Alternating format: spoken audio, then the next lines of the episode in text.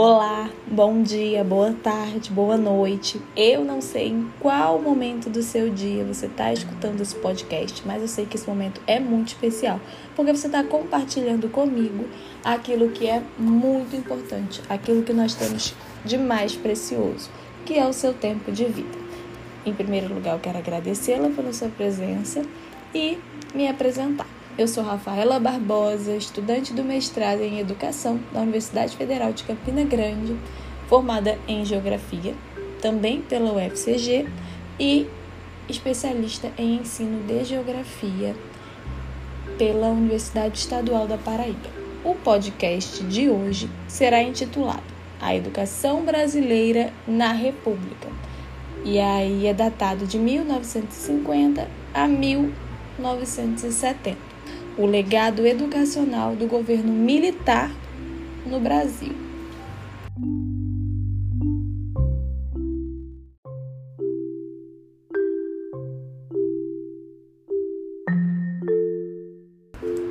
Primeiro ponto, certo?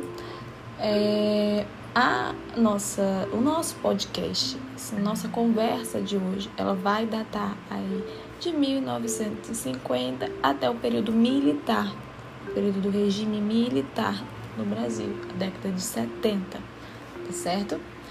É, então, o legado né, educacional governo militar no Brasil, ele teve é, diversos mecanismos, eu diria, para chegar até onde chegou. E é nesse, é nesse sentido que a gente vai falar um pouquinho, enfim, conversar hoje. É, vamos lá. Efetivamente, se em algum momento os empresários nacionais, se em algum momento os empresários internacionais, se as classes médias, os operários e as forças de esquerda, em algum momento, se uniram em torno dessa bandeira de industrialização. As razões que os moveram na mesma direção eram diferentes, eram divergentes. Enquanto que para a burguesia, as classes médias e a industrialização era um fim em si mesmo. Para o operariado, e as forças de esquerda, tratava-se apenas de uma etapa.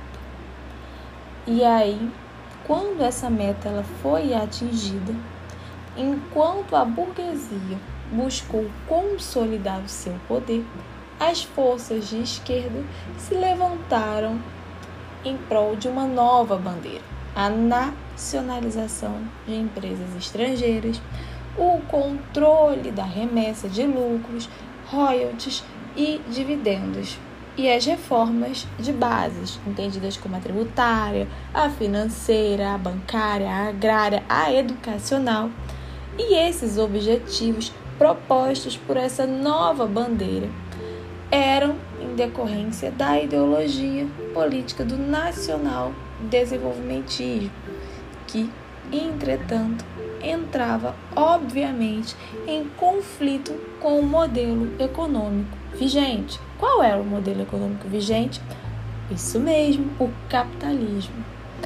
É, nesse momento aí tão uh, nesse momento histórico né tão delicado mundialmente falando o Brasil também tinha uh, seus, seus reflexos aqui né enfim então nesse contexto né, de, de, em que a sociedade ela se polarizou entre aqueles que à esquerda buscavam ajustar o modelo econômico à ideologia política e os que à direita procuravam adequar a ideologia política ao modelo econômico.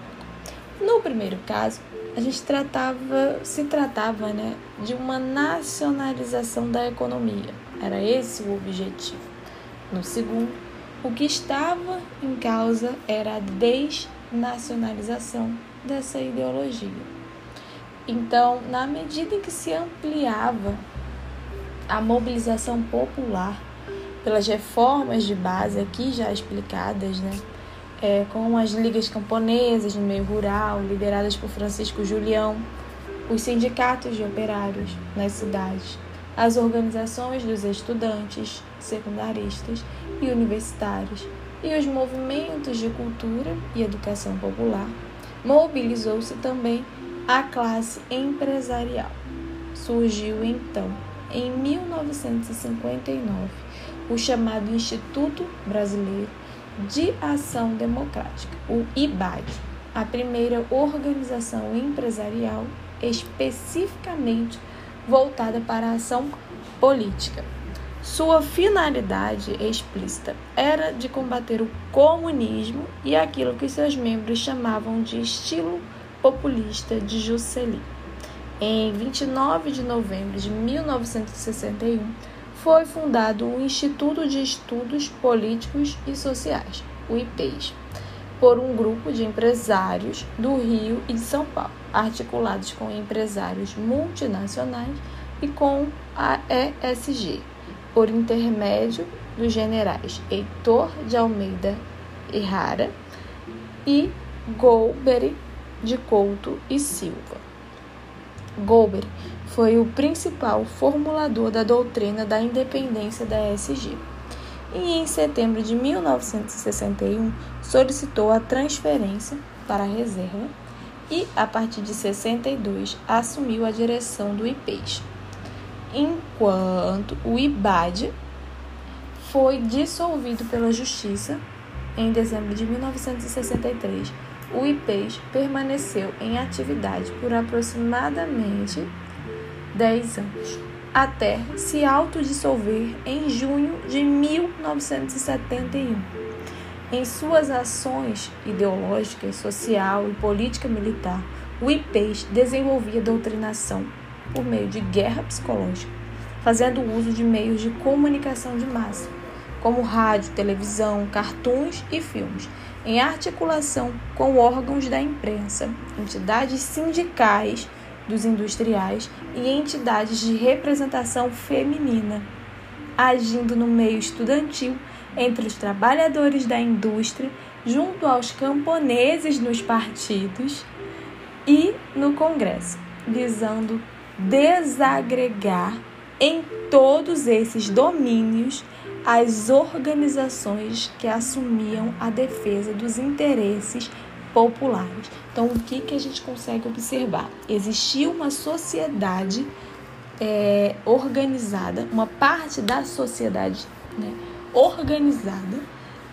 movida para desorganizar uma outra parte da sociedade. E aí a gente está falando de é, classes à direita e classes mais voltadas à esquerda.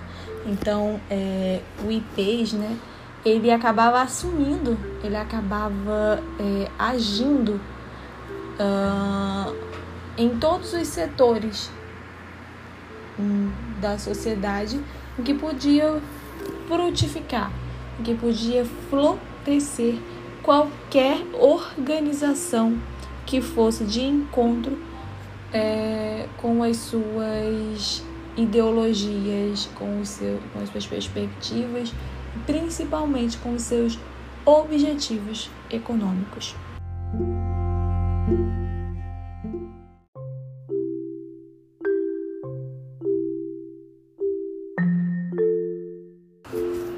E é essa articulação entre é, os empresários e os militares, que já foi explicitada aqui, né, que conduziu ao golpe civil militar de 1964, que foi consumado em 1 de abril de 1964. A vitória, é claro, ficou na mão dos grupos socioeconômicos que já eram dominantes. A vinculação da educação pública aos interesses e às necessidades do mercado foi uma realidade também. Então, o favorecimento da privatização do ensino aconteceu, se intensificou justamente por essa lógica empresarial que estava por trás desse golpe militar de 64. É, A gente tem aí esse favorecimento à privatização do ensino, a implantação de uma estrutura organizacional que se consolidou e que se encontra em plena vigência. É, a institucionalização da pós-graduação também é que se, há que se destacar, também foi é, algo que aconteceu durante esse período aí do regime militar. Nós vamos ampliar isso mais adiante, certo? É, houve também a vinculação da educação pública aos interesses e, obviamente, às necessidades do mercado. É, a educação, ela nunca, desde o período colonial, ela nunca foi dissociada dos interesses das classes dominantes. Ela não conseguiu em nenhum momento se desvincular totalmente disso.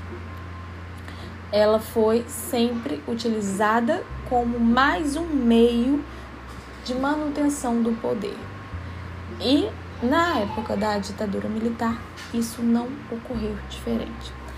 É, nós temos o exemplo do simpósio de reforma da Educação, que aconteceu em dezembro de 64, que foi organizado justamente por esse IPES, que foi é por isso que eu é, trouxe esse esse resumo aí de quem foi eles, né? De quem foi ele, o IPES. É, os investimentos no ensino é, foram é, destinados a assegurar o aumento da produtividade e da renda, certo? Esse foi um, um dos princípios aí trazidos a partir desse simpósio. É, a escola primária ela deveria capacitar para a realização de determinadas atividades práticas. E o ensino médio ele teria como objetivo a preparação dos profissionais necessários ao desenvolvimento econômico e social do país. É, já no ensino superior, eram atribuídas as funções de formar a mão de obra especializada, que era requerida pelas empresas, e também preparar os quadros é, dirigentes do país, as pessoas que estariam dirigindo empresas, enfim, as pessoas que estariam responsáveis pela, pela direção, entre aspas, de todo esse setor econômico, né? É, os aspectos gerais da educação no governo militar é marcado pela profissionalização do ensino médio, pela integração dos cursos superiores de formação tecnológica com as empresas e pela precedência do Ministério do Planejamento sobre o da educação na planificação educacional. E é nesse contexto que já a partir de 31 de março de 65 que foram assinados vários contratos de cooperação no campo do ensino entre o Brasil e os Estados Unidos, conhecidos como os acordos MEC-USAID. É, é esse legado que vem do regime militar que consubstanciou na institucionalização da visão produtivista da educação. Esta resistiu às críticas de que foi alvo nos anos 80 e mantém-se como hegemônica. Até hoje, nós temos uma visão produtivista da educação, tendo é, orientado a elaboração da nova LDB, que foi promulgada em 96, e também do nosso PNE, aprovado em 2001.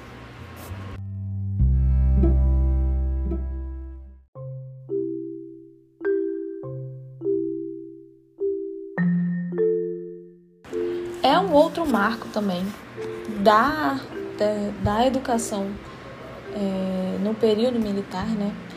É, o favorecimento à privatização do ensino, a exclusão do princípio da vinculação orçamentária foi um, um, um fator relevante para essa ideia de, de privatização do ensino, é, onde existia-se a previsão de que o grupo de trabalho de reforma universitária recomendou que os alunos ingressantes a partir de 69 passariam a pagar seus estudos nas universidades públicas, sendo distribuídos nas seguintes situações: A. Os de renda muito alta, acima de 35 salários mínimos, pagariam uma anuidade, cobrindo as despesas de administração e manutenção. Os de renda alta, entre 15 e 35 salários mínimos, teriam anuidade financiada num prazo de até 15 anos, devendo começar a pagar após dois anos de conclusão do curso. Os de renda baixa e média, abaixo de 15 salários mínimos, teriam ensino gratuito e, em certos casos, bolsa de manutenção. No entanto, os fatos mostraram que essas recomendações não foi seguida, adotando-se uma outra estratégia de privatização do ensino superior, que foi o crescimento acelerado das instituições particulares. Dessa forma, o governo se aliou ao empresariado privado, entre aspas, concordando com a implantação do ensino pago por uma via diferente da prevista pelo projeto de reforma universitária. De fato, ocorreu no período uma grande expansão do ensino superior, que foi entre 64 e 73, enquanto o ensino primário cresceu 70%, o ginasial 332%, o colegial 391% e o ensino superior foi muito além, tendo crescido no mesmo período 744,7%.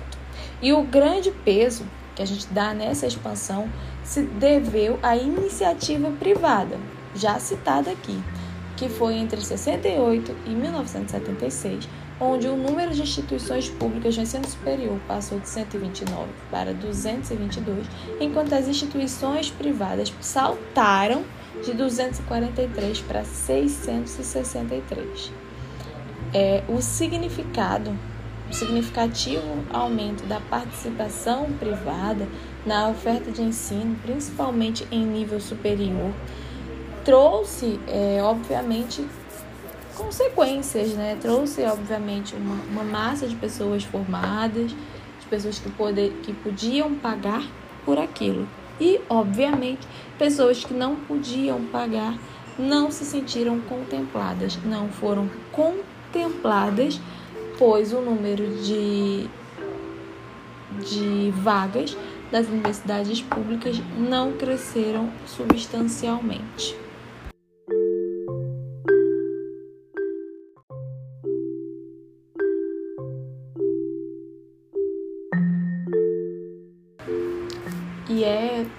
Importante que a gente destaque, né, que o próprio setor público ele foi sendo invadido pela mentalidade privatista, traduzida no esforço em agilizar a burocracia, aperfeiçoando os mecanismos administrativos das escolas, na insistência em adotar critérios de mercado na abertura dos cursos e em aproximar o processo formativo do processo produtivo. Na adoção dos parâmetros empresariais na gestão do ensino, na criação dos conselhos curadores, com representantes das empresas e na inclusão de empresários bem-sucedidos como membros do conselho universitário, no empenho em racionalizar a administração do ensino, enxugando sua operação, reduzindo seus custos de acordo com o modelo empresarial. É, essa lógica privatista, ela perdura até hoje, ela existe até hoje, logicamente porque não se modificou a ideologia econômica e política vigente no nosso país. Então, até o governo Lula reforçou esse curioso oxímoro da educação brasileira, que seria essa ideia do capitalismo sem risco. E aqui eu falo com muita dor no coração, mas com muita é, eu trago essa citação de Rodrigues, né? É, que é realista, enfim. É, e a estrutura do ensino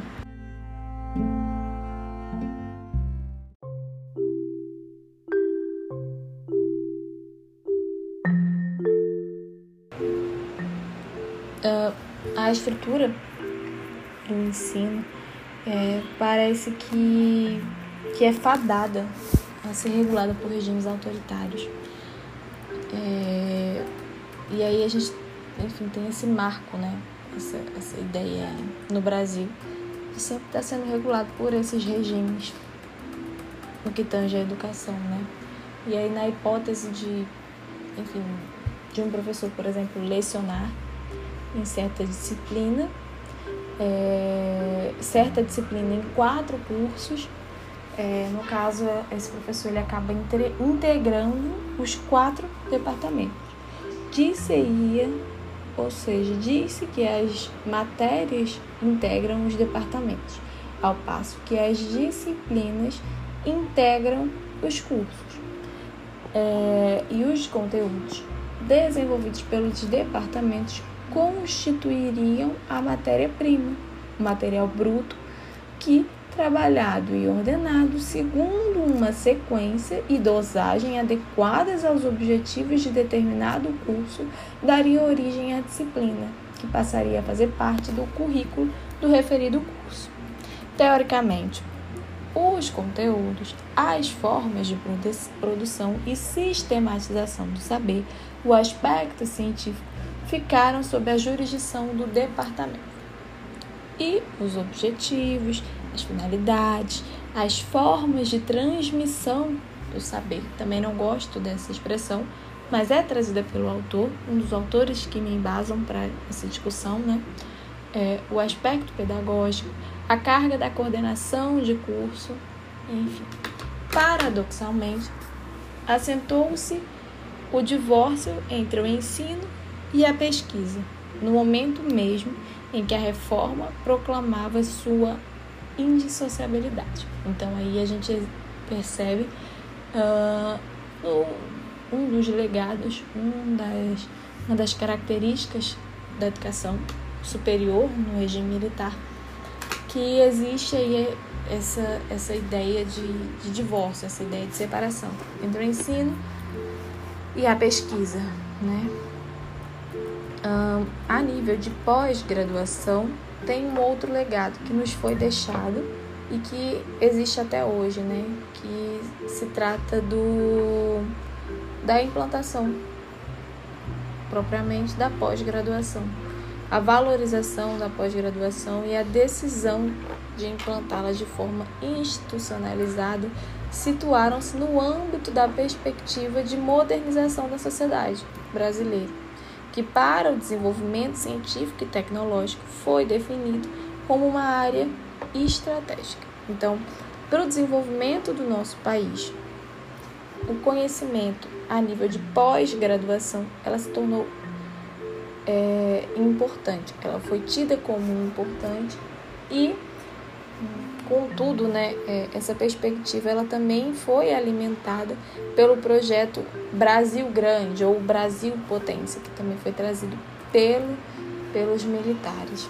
Uh, embora implantada segundo o espírito do projeto militar, né, de um Brasil grande e da modernização integradora do país ao capitalismo de mercado, a pós-graduação se constituiu num espaço privilegiado para o incremento da produção científica. No caso da educação, contribuiu de forma importante para o desenvolvimento de uma tendência crítica que, gerando estudos consistentes e contrapelo, a contrapelo da orientação dominante, alimentou um movimento emergente de propostas pedagógicas contra-hegemônicas. Ou seja, a produção do conhecimento no seu nível mais alto uh, de, de uma educação institucionalizada, ela acabou por produzir uh, ideias contra-hegemônicas, ideias que iam de encontro com as ideias e com o ideário trazido pelo governo militar e defendido pelo governo militar.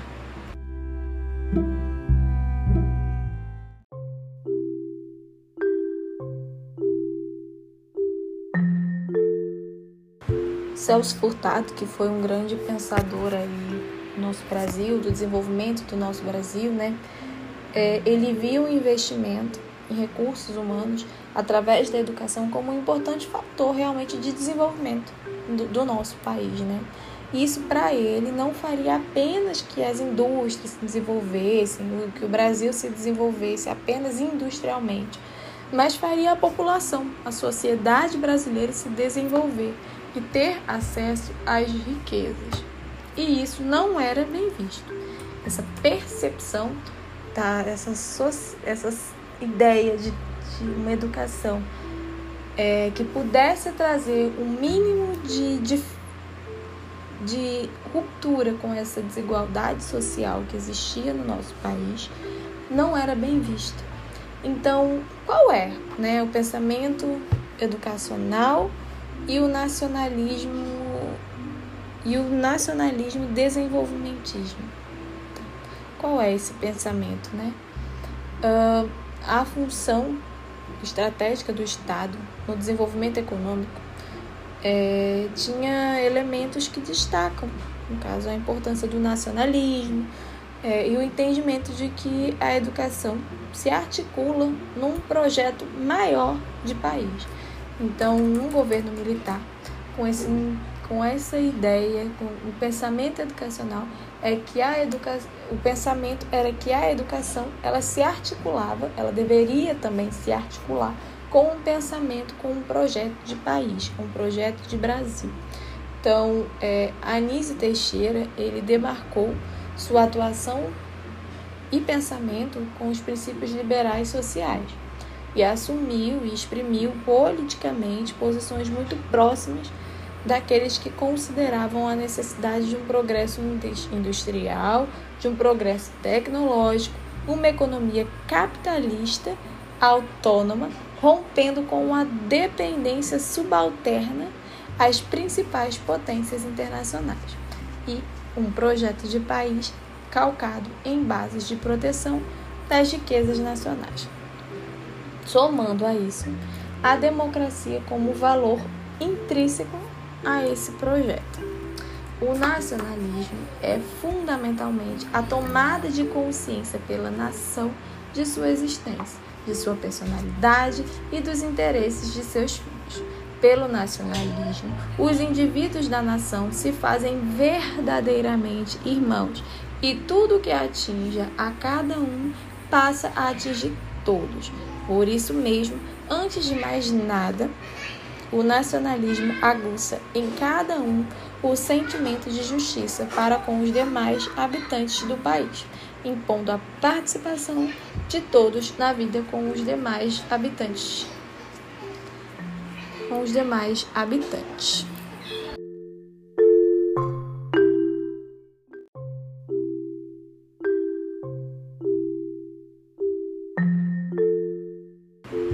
Fazendo crescer a coesão e a consciência da igualdade entre eles. Passam por todos, efetivamente, a se sentir cidadãos da mesma pátria, com direito à mútua solidariedade e a certa igualdade fundamental. Uh, o planejamento educacional, no contexto, no contexto do nacionalismo desenvolvimentista, é, tem um esforço do plano em reconhecer a urgência de cumprir até 1970 a universalização da educação, principalmente no ensino primário para a população escolar de 7 aos 11 anos. Anísio, por fim, Anísio Teixeira, né, é, dizia que os planos educacionais desse período representaram a influência de intelectuais que pensavam o Brasil e suas alternativas civilizatórias e de desenvolvimento do país, para o país. Uh, para alcançar né, o progresso, era imprescindível a existência da ordem e, portanto, de um Estado autoritário, com a participação dos militares para disciplinar o corpo social, de conformidade com a vida caserna é, essa era uma ideia que predominava, né? Então, em todo o período de 37 a 64, ganha relevo, ganha espaço, ganha visibilidade no âmbito militar a ideia do exército como educador do povo.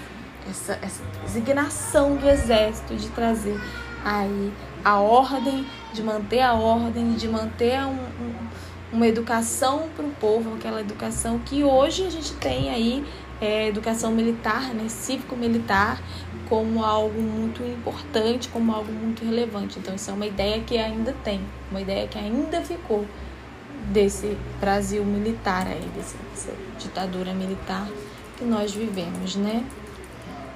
Uh, não só da ditadura, né? Já em 37, não só dessa, dessa ditadura de 64, no caso. Ditadura já de, de Vargas, né? Da era Vargas. Uh, o Brasil dos militares, ele tinha, a gente pode perceber, né, ao analisar as ditaduras militares que emergiram é, no segundo pós-guerra, é, como Charles Tilley ele escreve, é, os exércitos do terceiro mundo comumente se opuseram ao domínio civil e aos oficiais superiores diziam sempre que sabiam mais do que os políticos o que o destino do país precisava e como manter a ordem para alcançar esse referido destino, né? E ao lado do discurso salvacionista que existia por essa galera, né, aparece o seu complemento, a desqualificação ou mesmo a eliminação da alteridade. O outro é desprovido de qualquer valor, porque é subversivo e por isso deve ser silenciado, reprimido, banido do espaço público. Essa era uma ideia, essa era a ideia, é, esse era um princípio desse pensamento militar aí, esse Brasil dos militares, né? Uh, onde existia na área da educação também uma caça às bruxas dentro das universidades, uma repressão muito grande, que talvez tenha recaído sobre os movimentos de educação e de cultura popular também. É, e embora a gente tenha incorporado antigas demandas é, e recolhido aspectos importantes de experiências renovadoras, como a que vinha ocorrendo na, na UNB, na verdade, a reforma universitária do regime militar fez isso desconfigurando completamente o ideal de uma universidade autônoma, pluralista e crítica. Então, é, em troca, esse Brasil, essa educação é, trazida aí pelo governo militar, é, ela ergueu uma universidade domesticada que muito colaborou para aquele sistema político.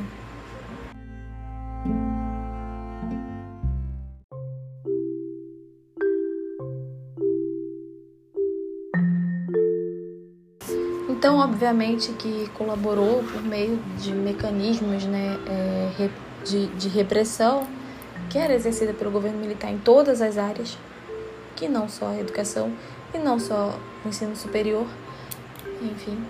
E a educação, assim como alguns outros meios, ela também foi utilizada uh, para a manutenção do poder ali do regime militar, do poder dos militares e para a manutenção aí é, da lógica hegemônica do capitalismo.